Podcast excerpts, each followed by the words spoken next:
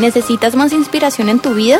Conéctate con nosotros en las redes sociales con el nombre de IC Plenitud en Instagram, Facebook, Twitter y YouTube. Recibe notificaciones en vivo y mensajes de inspiración diarios y mantén informado de las últimas noticias. Síguenos, danos like e inscríbete hoy. Y antes de empezar el tema de esta mañana, vamos a orar ahí con nuestra Biblia abierta, ¿les parece? Padre Celestial, te bendecimos hoy, te bendecimos esta mañana, te agradecemos la oportunidad que nos das una vez más de poder abrir tu palabra, de poder escucharte, de poder escuchar tu Espíritu Santo y de poder conocer un poquito más de ti. Gracias por permitirnos venir a tu casa a adorarte, congregarnos para exaltarte y conocer de ti. Te pido que seas tú, en lo personal, Dios, hablándome a mí, que no sean palabras de Esdras, sino que sea tu palabra a través de Esdras, Padre de la Gloria. Que no sean cosas amañadas, sino que sea tu Espíritu Santo hablando a cada uno de nosotros hoy. En el nombre de Jesús. Amén. Entonces, Hoy estamos estrenando un nuevo mes. Se nos fue julio y ya estamos en... ¿Qué hace que estábamos celebrando Año Nuevo? Y ya estamos disque en agosto.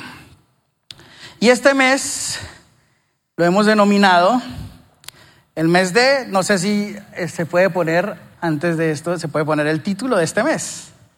¿Alguien se acuerda cuál es el título de este mes? El tema, auténtico. Jesús es auténtico. Hoy vamos a hablar de eso. Y el título de la enseñanza de hoy es Reconociendo y siguiendo a un Jesús auténtico. Buscando en el diccionario qué significa auténtico, encontré esto. Que es realmente lo que parece o se dice que es, que está autorizado o legalizado y tiene valor oficial, que tiene una personalidad peculiar que impresiona favorablemente a los demás. Auténtico. Y el mes pasado hablábamos de arte, de que Jesús es arte.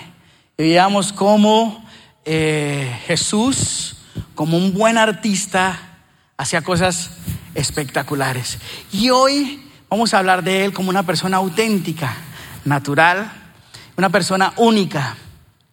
Y con el propósito, y sería feliz si esta mañana usted y yo salimos con la mentalidad de que debemos ser auténticos como Jesús. Dejar de una vez por todas de eh, aparentar de pronto algo que no somos por el momento, o de querer impresionar a los demás o de querer hacer muchas cosas, y más bien ser originales y ser auténticos. Así que vamos a empezar eh, el, viaje bíblico esta mañana de una manera diferente. Normalmente hemos estado acostumbrados a tener eh, aquí sermones donde damos tres puntos y tomamos en, el contexto eh, toda la historia y, la organizamos hoy. Vamos a quedarnos en el libro de Marcos. Hoy vamos a hablar de una manera rapidísima sobre el libro de Marcos y vamos a ver qué quería Marcos hablar de Jesús como una persona auténtica, como la promesa cumplida y vamos a ver sus conclusiones y hoy vamos a sacar nuestras propias conclusiones. Así que vamos a empezar. Dice Mateo, Marcos, perdón, Marcos 1.21 al 22 así. Jesús y sus compañeros fueron al pueblo de Capernaum. Cuando llegó el día de descanso, Jesús entró en la sinagoga y comenzó a enseñar. La gente quedó asombrada de su enseñanza porque lo hacía con verdadera autoridad. ¿Y qué dice el siguiente? ¿Por qué?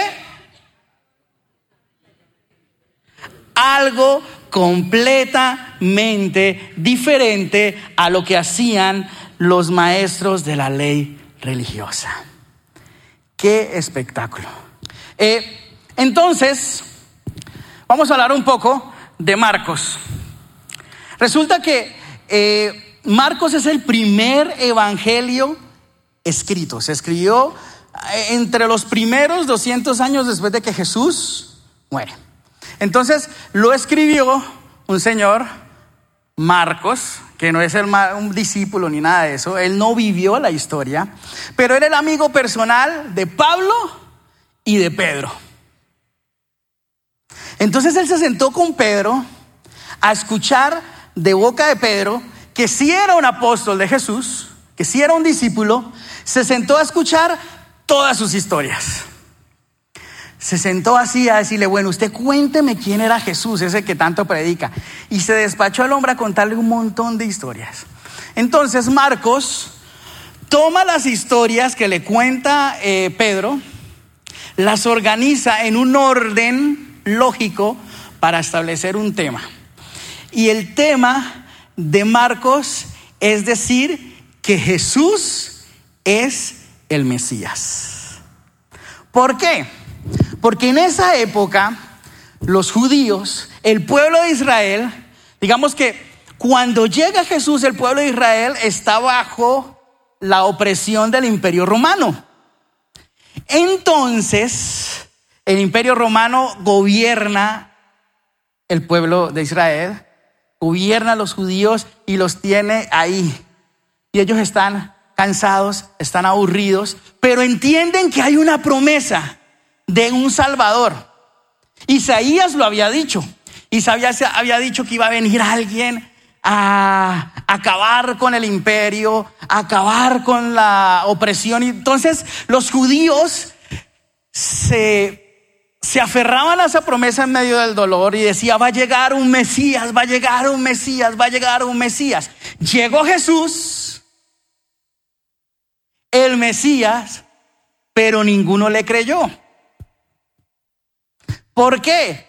Porque Jesús, en medio de su autenticidad y en medio de su manera de ver las cosas, hace todo diferente. Entonces ya lo ven es como una amenaza y a la final lo terminan asesinando. Pues le cuento el final del libro de una vez por si no lo sabía. Entonces lo terminan matando. Ah, bueno, frescos que resucita, no pasa nada. Eh, entonces lo terminan asesinando a Jesús. Y no, algunos lo aceptan y otros dicen, no puede ser este el Mesías. No puede ser. Entonces, la misión de Marcos, el primero en compilar un escrito acerca de Jesús, es comprobarle a todos que Jesús es el Mesías. Y lo hice el versículo 1. Vamos a leer Mateo, Marcos, perdón, 1, 1. ¿Y qué dice Marcos 1, 1? Esta es la buena noticia acerca de Jesús, el Mesías, el Hijo de Dios. Y el versículo 1 es el único comentario que Marcos hace personal sobre Jesús. De ahí para allá, él le expone a sus lectores todas las historias para que cada uno saque sus conclusiones. Entonces, entendiendo esto, vamos a hoy a tratar en este poquito tiempo de conocer a Jesús, ese que para iniciar su ministerio se para en la sinagoga y empieza a enseñar.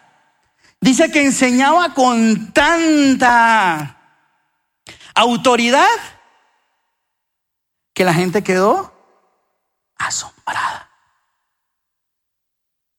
Porque nadie lo había hecho así. Era completamente diferente. Y esto me hace pensar en ese Jesús diferente, en ese Dios que él se denominó el buen alfarero. ¿Qué es un alfarero? Una persona que con sus manos moldea el barro y hace figuras, hace lo que conocemos hoy como materas, ¿cómo? Jarrones y un poco de cosas. Dios se denomina a sí mismo como un buen alfarero. ¿Y cuál es la característica de un alfarero? Que todo lo que hace lo hace con sus manos y nada le queda igual. Cada cosa que fabrica es única. Yo a veces llego de mi papá a visitarlo a la casa y lo encuentro viendo televisión y casi siempre, esto es algo que no salga de acá, y de los que escuchan los podcasts y las transmisiones, esas cosas, y es que casi siempre lo encuentro viendo YouTube a un señor que se va caminando por la vida, encontrando troncos de madera tirados, los recoge y hace unas decoraciones muy bonitas con eso. Empieza con sus máquinas y con sus manos a hacer cosas diferentes, hermosas. Y siempre yo le digo, papá, usted no se cansa de ver la misma cosa siempre. Y él me dice, es que no es lo mismo, cada vez sale una cosa diferente. Yo quiero ver qué es lo que sale. Y ese video es así. Y, ese señor habla y, y, todo el video, los 15, 20 minutos, es una cosa de madera dando vueltas. Y mi papá se queda todo el tiempo viéndola hasta que se da cuenta que sale. Yo lo adelantaría hasta el final y vería cómo que queda. Pero el proceso le parece bonito. Ahora, ese Dios es único, es irrepetible. Y todo lo que hace es auténtico, es lindo, es hermoso, es diferente. Y aquí llega mi primera pregunta, y es, ¿por qué si nuestro Dios es diferente, nosotros estamos empeñados en siempre hacer las cosas de la misma manera?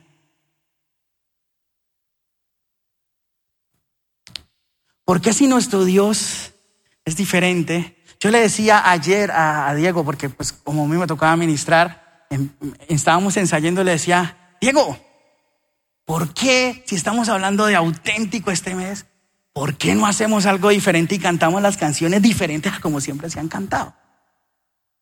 ¿Por qué no lo hacemos en inglés o no sé, o cualquier otra cosa?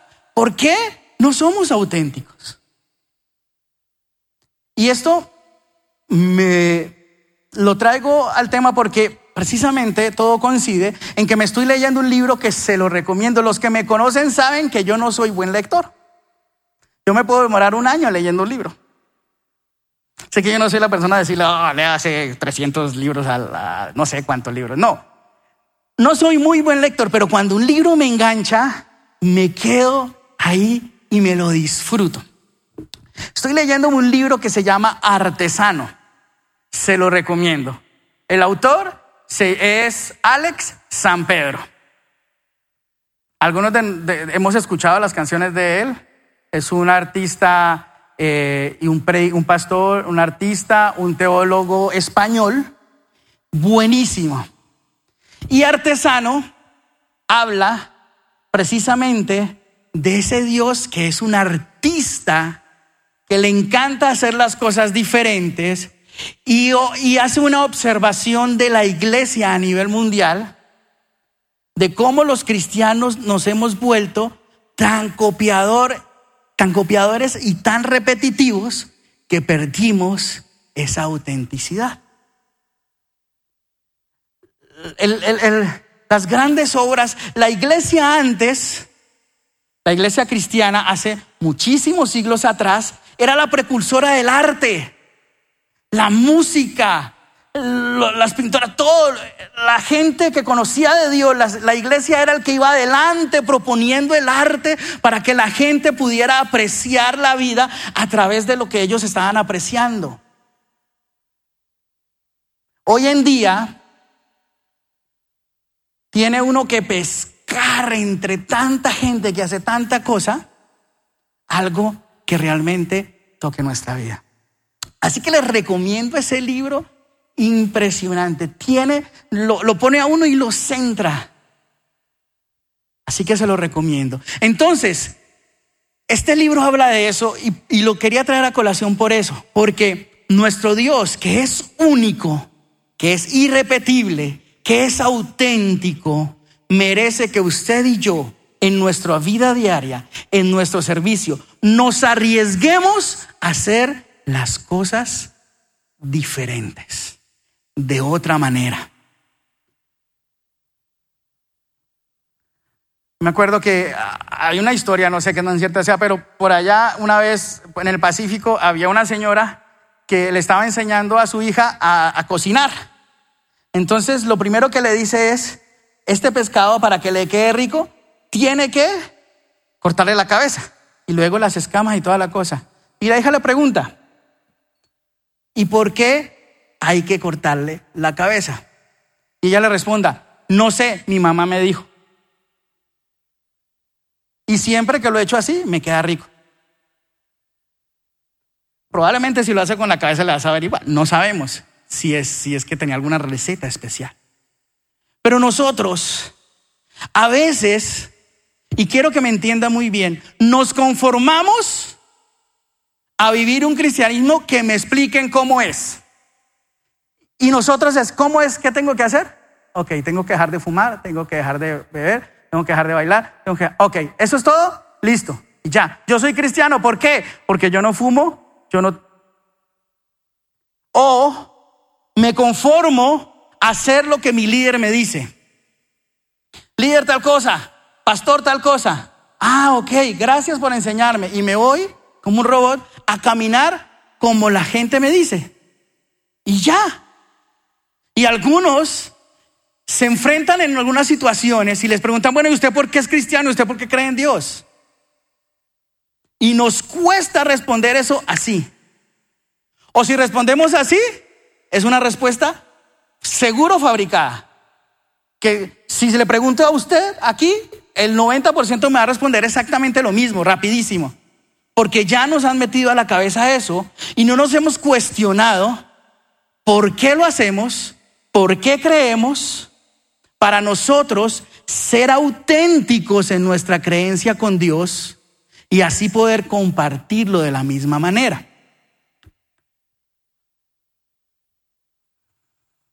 Entonces, partiendo del hecho de que Marcos empieza diciéndonos que Jesús es el Mesías y que ese Mesías empezó su ministerio de una manera auténtica, diferente a los demás.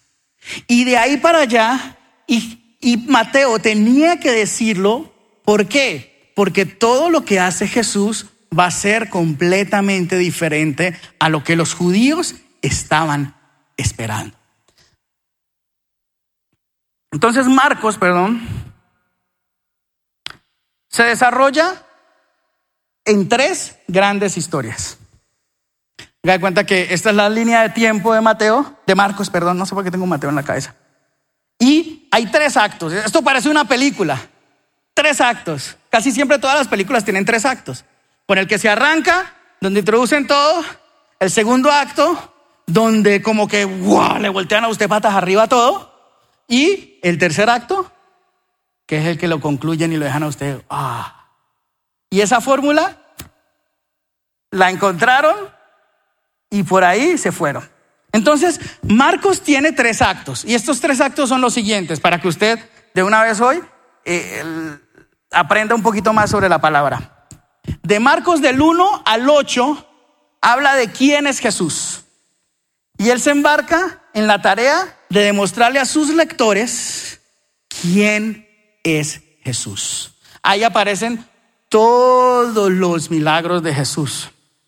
Ahí aparecen todas las parábolas. Jesús habló del reino de los cielos, habló de todo. Todo lo que, si quieren identificar a Jesús, léanse los primeros eh, diez, los primeros ocho capítulos, perdón, de, de Marcos.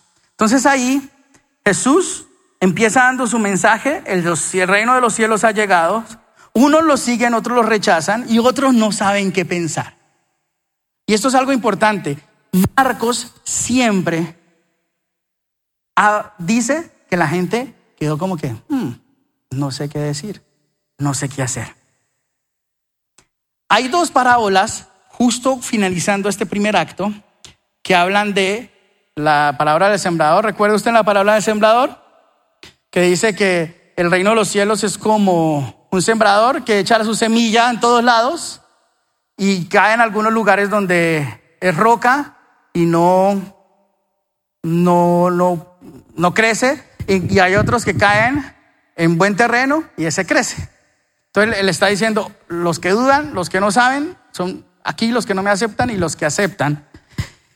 Y habla de la semilla de mostaza y la semilla de mostaza él dice, de este semilla insignificante chiquita pueden hacer un árbol inmenso, grandísimo, haciendo referencia a Jesús de que él, alguien que para muchos era insignificante, iba a llegar a ser algo inmenso. Llega el segundo acto del capítulo, de la final del capítulo 8 al capítulo 10. Este segundo acto habla de qué significa, de qué significa que Jesús es el Mesías. Y vamos a leer algunos pedazos de este segundo acto. ¿Qué significa que Jesús es el Mesías? Primero dice, Jesús, ¿quién es? Es el Mesías. ¿Y qué significa que Él sea el Mesías? Por ejemplo, Marcos 8, 27 al 38, dice así, Jesús y sus discípulos salieron de Galilea y fueron a las aldeas cerca de Cesarea de Filipo, Cesarea de Filipo. Mientras caminaban, Él les preguntó, ¿quién dice la gente que soy? Bueno, contestaron, algunos dicen, Juan el Bautista, otros dicen, Elías, y otros dicen que eres uno de los otros profetas. Entonces les preguntó Jesús a sus discípulos, ¿y ustedes quién dice que soy? ¿Y quién le contestó? Pues porque la historia era de, recuerde, ¿no? Están hablando de Pedro. Pedro es el que está contando la historia. Entonces Pedro contestó, tú eres el Mesías. Pero Jesús les advirtió que no le contaran a nadie acerca de él. Entonces Jesús comenzó a decirles que el Hijo del Hombre, o sea, Él, tendría que sufrir muchas cosas terribles y ser rechazado por los ancianos, por los principales sacerdotes y por los maestros de la ley religiosa. Lo matarían, pero que en tres días después resucitaría. Mientras hablaba abiertamente de eso con sus discípulos, Pedro lo llevó a dónde? Aparte. Y empezó a qué? ¿A usted no le parece conocida esta historia? Cuando alguien quiere hablar, cuando alguien quiere decir inmediatamente, venga usted para acá. Venga, venga, le digo algo. Y le empezó a regañar. ¿Usted cómo se le ocurre ponerse a decir de que es el Hijo de Dios? ¿Usted cómo se le ocurre ponerse a decir de que lo van a matar? No le dé ideas. Entonces, perdón, el versículo 33. Jesús se dio la vuelta, miró a sus discípulos. O sea, no fue, no le dijo a Pedro, sino que le dijo a los, ¿qué le dijo a los discípulos? Le dijo a Pedro, aléjate de mí, Satanás.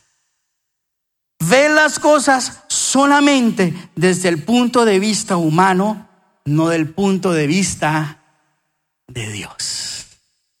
Es decir, dejó que sus sentimientos, sus cosas salieran a flote de tal manera que no viera cuál era el plan de Dios. Y muchos de nosotros somos así. Reconocemos cuál es el plan de Dios, como el primer acto de Marcos.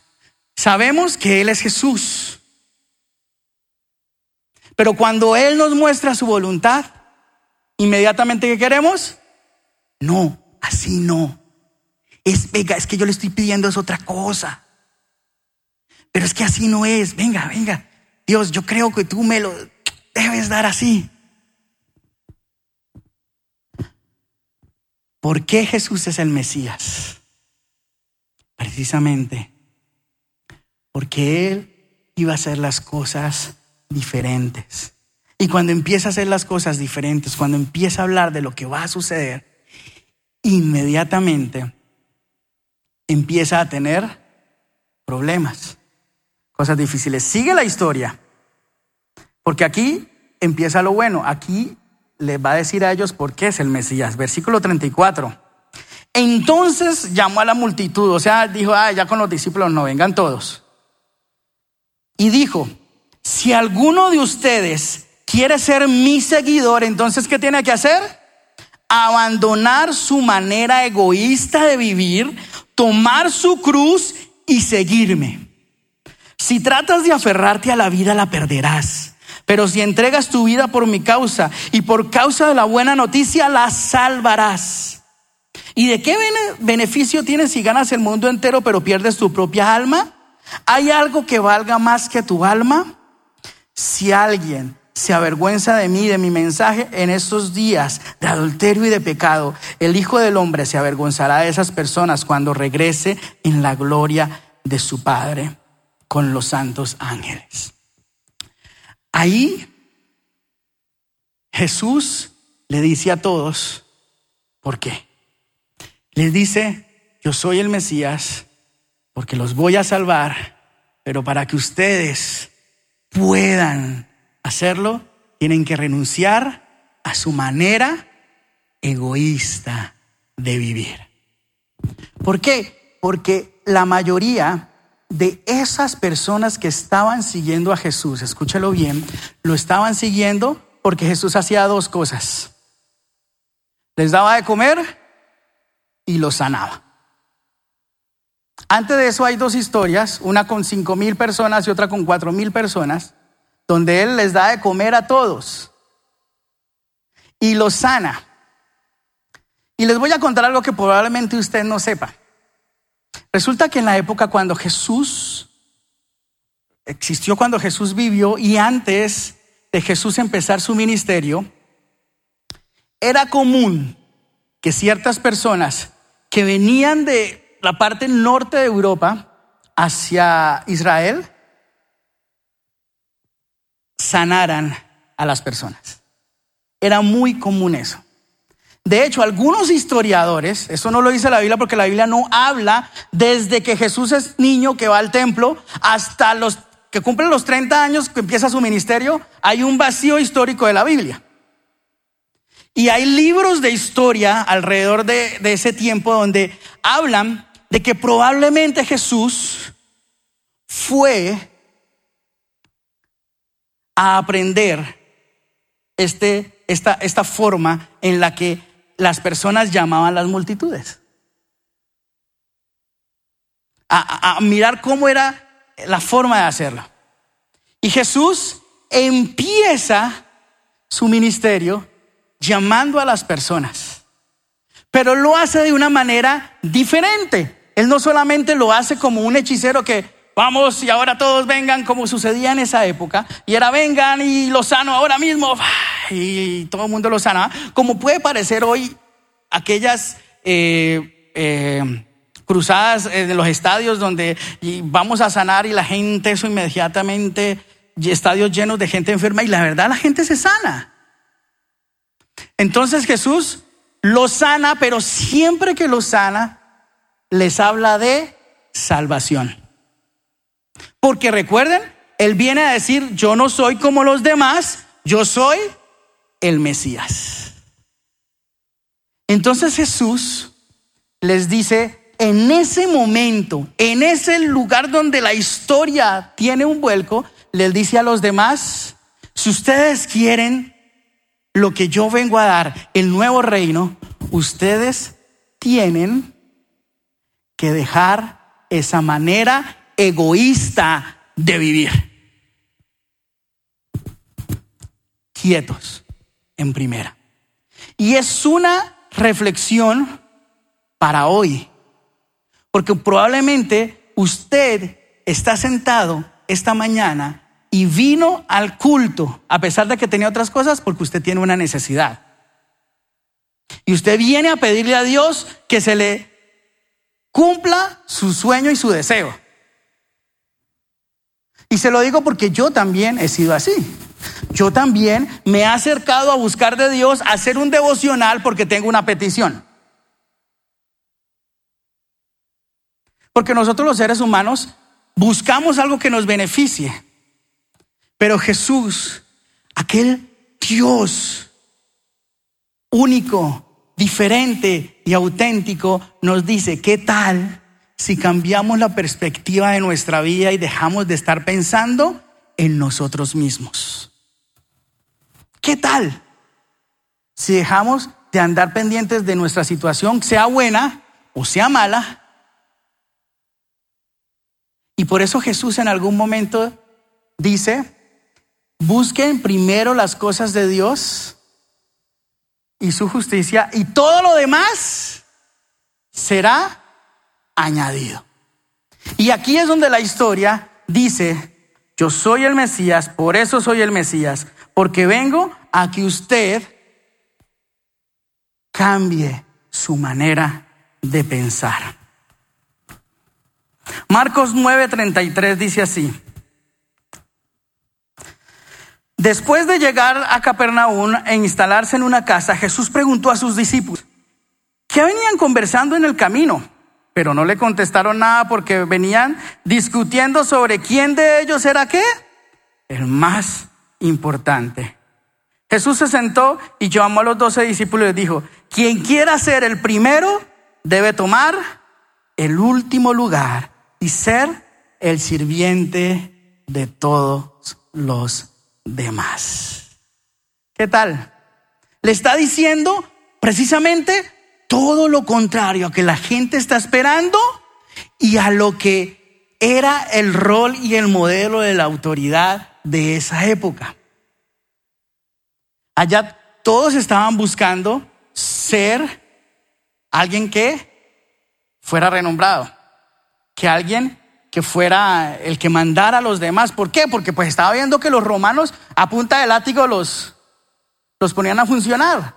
Entonces ellos querían ser los primeros, querían ser los mejores para poder tener gente debajo. Y aquí le dice, ok, si eso es lo que usted quiere, entonces sírvale a esas personas que usted tanto está renegando. Sírvale a ellos. Que cuando usted les sirva, cuando usted sea el menor de ellos, cuando usted esté ahí dándole a pesar de que no le están dando, ahí, en ese momento, usted está siendo mayor que esa otra persona. Y pasa hoy en día.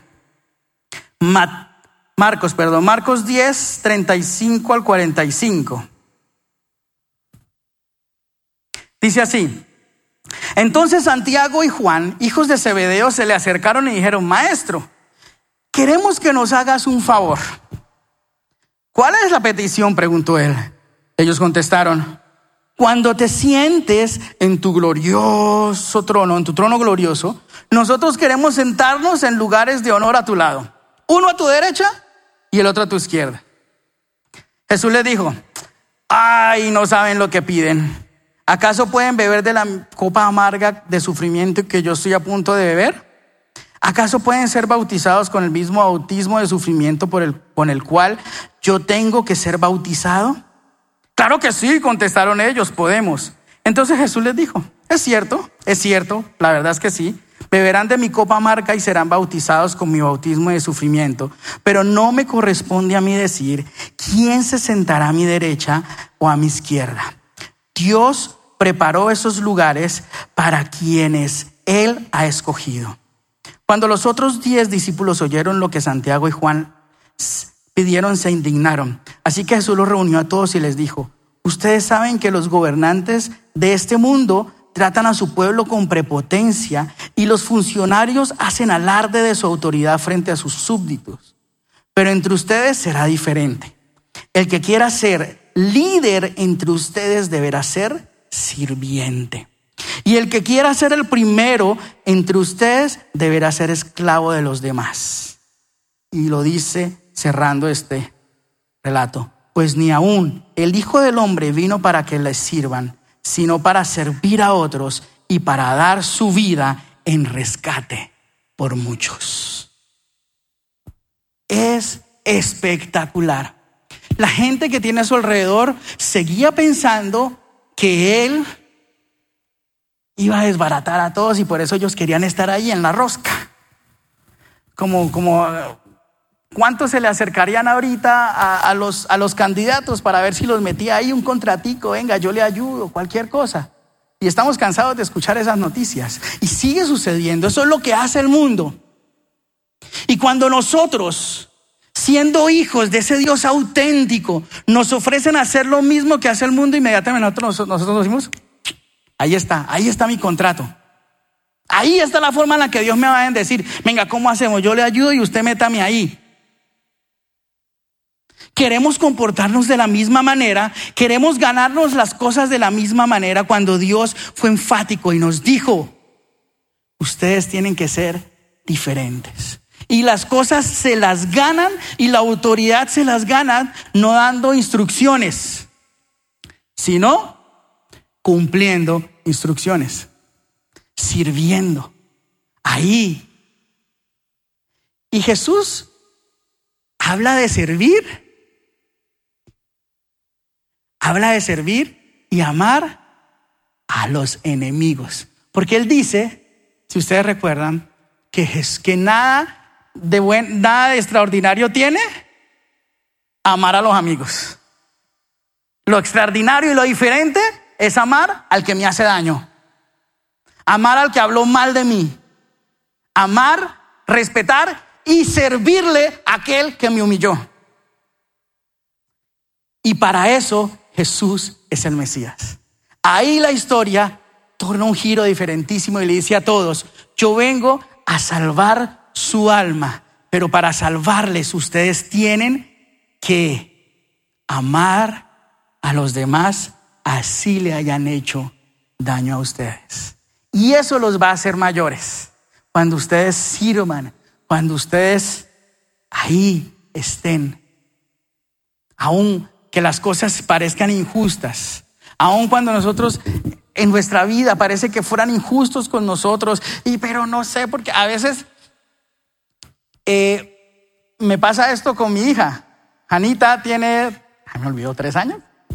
Cuatro, cuatro, ya, perdón. en estos días le estaba comprando una pijama talla siete. Yo, pero es que son seis. No, cuatro. Va a cumplir cinco recién. Eh, pero es increíble cómo a pesar de que nosotros le hablamos, a pesar de que nosotros siempre estamos ahí esperando que ella, digamos, aprenda de muchas cosas, cuando nosotros la disciplinamos, ahora último, tiene una palabra y es, pero es que es injusto, papá. ¿Y usted qué sabe de justicia? Pero para, ya ellos dicen, es que es injusto. ¿Por qué? Porque ella está viendo que yo le estoy haciendo hacer cosas que ella no quiere. Le digo, hija, ya no más televisión, ya viste el video, la película que era para hoy. Pero es injusto, papá, yo quiero más. Y cuando yo la veo a ella, yo me veo ahí reflejado. Porque yo también, muchas veces, ya en otras áreas de mi vida, le digo a Dios, Dios, pero es que no es justo. Dios, pero ¿por qué? Y cuando estaba leyendo esto, cuando estaba preparando la reflexión de hoy, decía, ay, Dios, es verdad. Es que tiene que ser injusto. Ese es el propósito. Debe ser así para que yo entienda que no soy yo, es Dios a través de mí. Y el último parte de la historia transcurre desde Marcos 11 hasta el 16.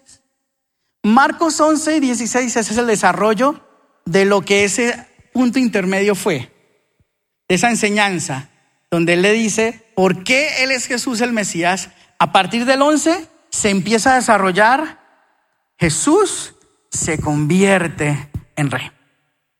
Por ejemplo, el Marcos 14, del 1 al 9, dice así. Yo, este no lo había puesto a ellos, sé que están corriendo ahí. Dice, faltaban dos días para la Pascua y el festival de los panes sin levaduras, sin levadura, perdón. Los principales sacerdotes y los maestros de la ley religiosa seguían buscando una oportunidad para capturar a Jesús en secreto y matarlo.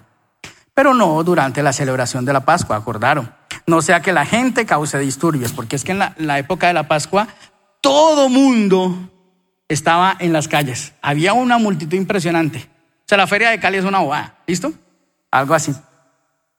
Mientras tanto, Jesús se encontraba en Betania, en la casa de Simón, un hombre que había tenido lepra. Mientras comía, entró una mujer con un hermoso frasco de alabastro que contenía un perfume costoso, preparado con esencias de nardo. Ella abrió el frasco y derramó el perfume sobre su cabeza, la cabeza de Jesús, perdón. Algunos que estaban a la mesa se indignaron. ¿Por qué desperdiciar un perfume tan costoso? Preguntaron. Podría haberse vendido por el salario de un año y el dinero dado a los pobres. Así que lo regañaron severamente a la señora. Pero Jesús respondió, déjenla en paz, por favor. ¿Por qué la critican por hacer algo tan bueno conmigo? Siempre habrán pobres entre ustedes y ustedes pueden ayudarlos cuando quiera. Pero a mí no siempre me tendrán. Ella hizo lo que pudo y ungió mi cuerpo en preparación para el entierro. Les digo la verdad, en cualquier lugar del mundo donde se predique las buenas nuevas, se recordará y se hablará de lo que hizo esta mujer. Porque esa mujer entendió que Jesús tenía que ser sacrificado. Resulta que en esa época la gente ahorraba toda su vida para poder obtener ese, ese frasquito de perfume, costaba lo que costaba el salario mínimo casi de toda la vida de una persona. Y la gente ahorraba para comprar eso. ¿Sabe por qué? Porque querían que le echaran ese perfume en el día que muriera. Cuando lo fueran a embalsamar, ellos escogían la esencia de lo que querían oler al morir. Entonces esta mujer, una mujer que dice ahí que era una mujer normal, cogió este frasco y dijo, no es para mí, se lo voy a echar al rey. Y honró la muerte y sacrificio de Jesús, el cumplimiento de todo lo que iba a pasar. Por eso Jesús, al verlo, se maravilló y le dijo, esta señora sí entendió. ¿A qué vine yo?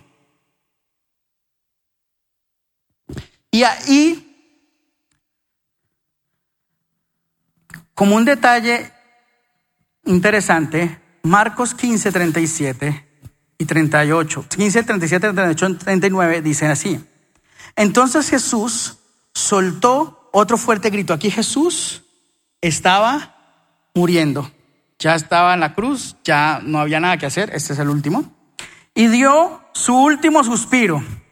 Y la cortina del santuario del templo se rasgó en dos, de arriba abajo. El oficial romano que estaba frente a él, al ver cómo había muerto, exclamó. ¿Y qué exclamó? Mire cómo está. Está como en unas llavecitas con unos signos de admiración. Y esto fue lo que dijo. Este hombre era verdaderamente el Hijo de Dios. Y, y lo digo que es un dato interesante porque recuerde que Marcos está escribiendo para demostrarle a los judíos que él era el Mesías. ¿Y quién es el primero que declara con su boca que Jesús es el Mesías? Un romano. Para decirles, ustedes no entendieron que Jesús era el Mesías. Y ya voy a concluir. Y para concluir, voy a cerrar con los últimos versículos de, de Marcos. Y ustedes van a ver que hay más, pero ya lo voy a decir porque es el último. Marcos 16, 8. Dice así. Las mujeres desconcertadas huyeron temblando de la tumba y no dijeron nada a nadie porque estaban muy asustadas. Y sabe, manuscritos más antiguos terminan Marcos allí. Probablemente su Biblia tiene una nota que dice ahí, los versículos a continuación han sido agregados en otros manuscritos de los cuales no, no todos tienen una procedencia. Y es interesante que después de toda esta historia, termine la historia con unas mujeres que ven a Jesús resucitado y salen despavoridas y no le cuentan a nadie. Ahí acabó la historia. Pero ¿sabe por qué acaba la historia ahí?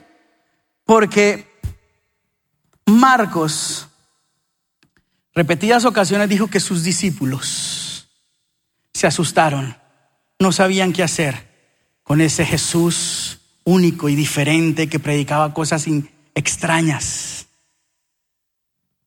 Y la reflexión nos la deja a cada uno de nosotros para que nos preguntemos, ¿tú también huirás o reconocerás que Jesús es el Mesías.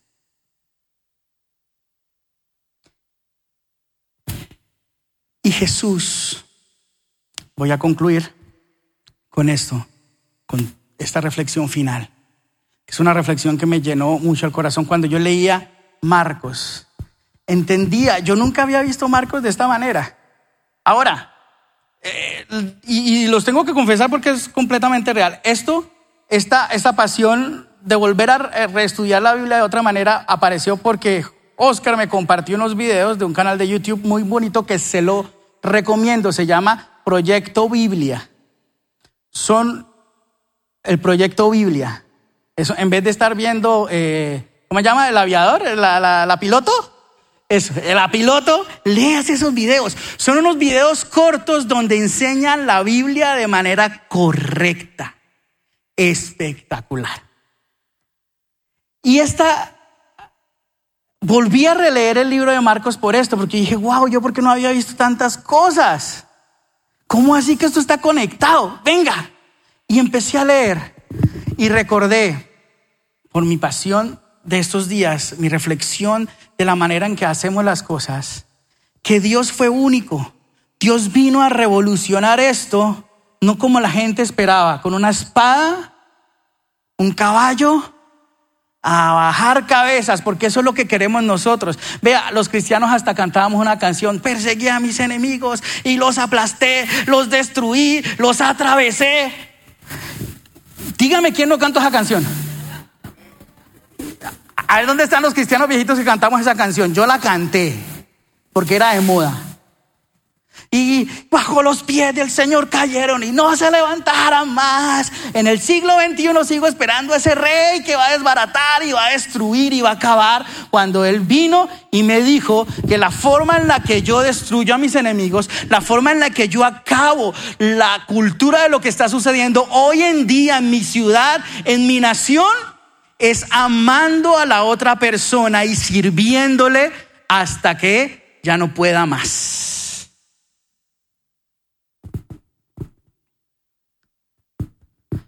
Jesús vino para que nosotros tuviéramos vida plena y fuéramos auténticos. Y les voy a contar una cosa. Eh, como mi pasión es la alabanza, la música y esto, hace muchos años, muchos de ustedes, todos aquí son una nueva generación. Eso ya. Muy pocos estamos en lo que arrancamos. Cuando nuestra iglesia tenía como 50, 70 personas más o menos, estábamos por allá en Ciudad Jardín. ah, no, eso Caracolí de Caracolí, saliendo del Salón Caracolí de Unicentro, pasando a Ciudad Jardín, Dios nos permitió tener un ministerio de alabanza como interesante. En esa época, Hernando, que hoy está con nosotros, bienvenido Hernando, qué rico verlo, mi familia, eh, Hernando estaba tocando el piano.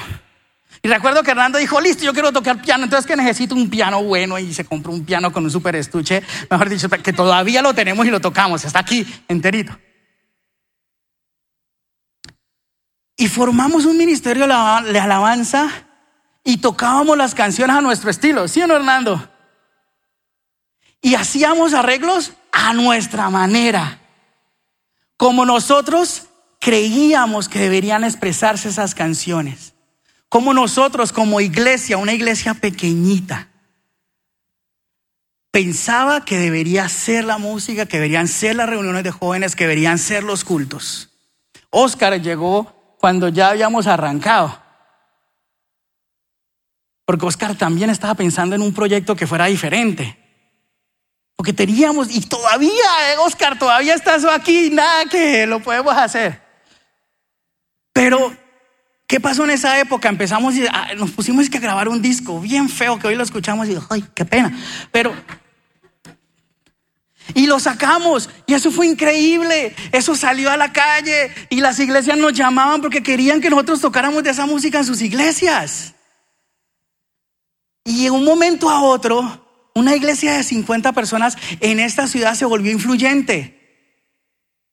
Y la gente hablaba de plenitud como si fuéramos una mega iglesia. Hoy en día siguen diciendo plenitud como si tuviéramos miles y miles de personas. Porque influencia a mucha gente.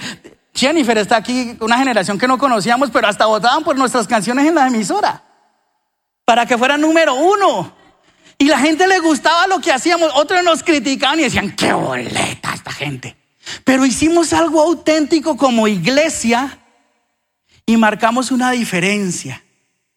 Y yo, yo leía esto, yo le decía, Dios, pero ¿en qué momento yo me dejé encasillar? ¿En qué momento yo me frené